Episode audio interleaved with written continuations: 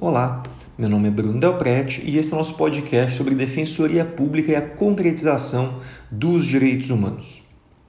Primeiro, é muito importante a gente comentar que a partir da redação da emenda constitucional número 80 de 2014, nós tivemos uma verdadeira transição do modelo constitucional da defensoria pública no âmbito da nossa Constituição de 88. É dizer, a partir do momento da promulgação da emenda e principalmente com a alteração do caput do artigo 134 da Constituição, a Defensoria Pública passa a adotar constitucionalmente uma visão muito mais solidarista, inclusiva e também aberta para atuação nas suas missões constitucionais. À luz dessa importante emenda constitucional, a própria interpretação do conceito de necessitados tem que ser revista, não para unicamente abranger aqueles necessitados do ponto de vista econômico, mas também para abranger a proteção de outros grupos vulneráveis necessitados que necessitem da especial proteção do Estado, concretizada por meio da atuação da Defensoria Pública.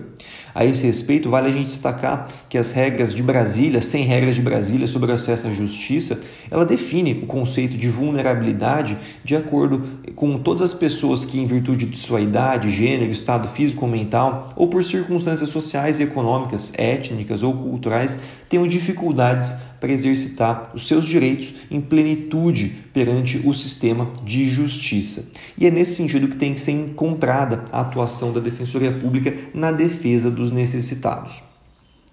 A respeito dos objetivos da Defensoria Pública, essa instituição que tem como missão fundamental, portanto, a defesa dos vulneráveis, dos necessitados, promoção dos direitos humanos, vale destacar que na Lei Complementar 80 de 94 tem a previsão de objetivos da instituição. E são objetivos previstos de forma muito relevante, entre eles primazia da dignidade da pessoa humana, redução das desigualdades sociais, afirmação do Estado Democrático de Direito, prevalência e efetividade dos direitos humanos, garantia dos princípios constitucionais da ampla defesa e do contraditório. E vale destacar que essa previsão ela é feita de modo muito singular, que outras carreiras essenciais da justiça não têm em suas respectivas leis essa previsão de objetivos. Portanto, sempre uma lembrança importante para todos os defensores e todas as defensoras públicas de atuar em conformidade com os objetivos da instituição. A esse respeito, cabem alguns comentários em relação a alguns desses objetivos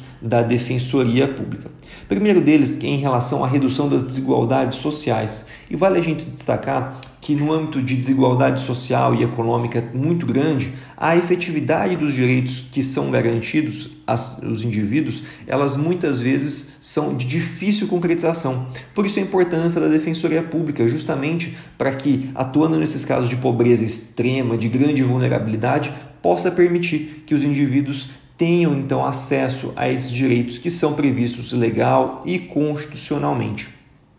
Em relação à defesa do Estado democrático, à afirmação do Estado democrático de direito, vale a gente mencionar que a democracia, que a defensoria pública, ela deve sempre se pautar em uma democracia substancial, concretizando a todos os indivíduos as possibilidades de gozo dos seus direitos, de atuação também em defesa dos direitos humanos, principalmente de grupos vulneráveis e de grupos minoritários. Muito importante, portanto, essa atuação contramajoritária da Defensoria Pública, que dá, portanto, nesse âmbito de prevalência e efetividade dos direitos, de própria afirmação do Estado democrático de direito. Em relação à atuação e à concretização dos princípios constitucionais da ampla defesa e do contraditório, também um importante objetivo da Defensoria Pública, vale a gente mencionar que o contraditório buscado com a atuação da Defensoria Pública é um contraditório substancial, em que, haja, em que haja efetiva defesa e intransigente defesa dos interesses e direitos daquelas pessoas assistidas pela Defensoria Pública, e não meramente um contraditório formal para somente dar validade para um ato jurídico ou para alguma é, legalidade em que é, se justificasse a atuação da Defensoria Pública. Nesse sentido, finalizamos com um importante precedente do STF, dado no âmbito do HC 121.682, que entendeu que é nula a audiência realizada sem a presença da Defensoria Pública, quando ela regularmente estivesse atuando em um caso, ainda que a parte que outrora era assistida pela Defensoria estivesse nessa audiência acompanhada por um advogado dativo. A atuação efetiva da Defensoria Pública nessa audiência, ainda que presente um advogado da ativa, portanto, gera nulidade do ato nos termos do entendimento fixado pelo STF no HC 121682. E essas, amigos e amigas, as principais observações desse nosso podcast.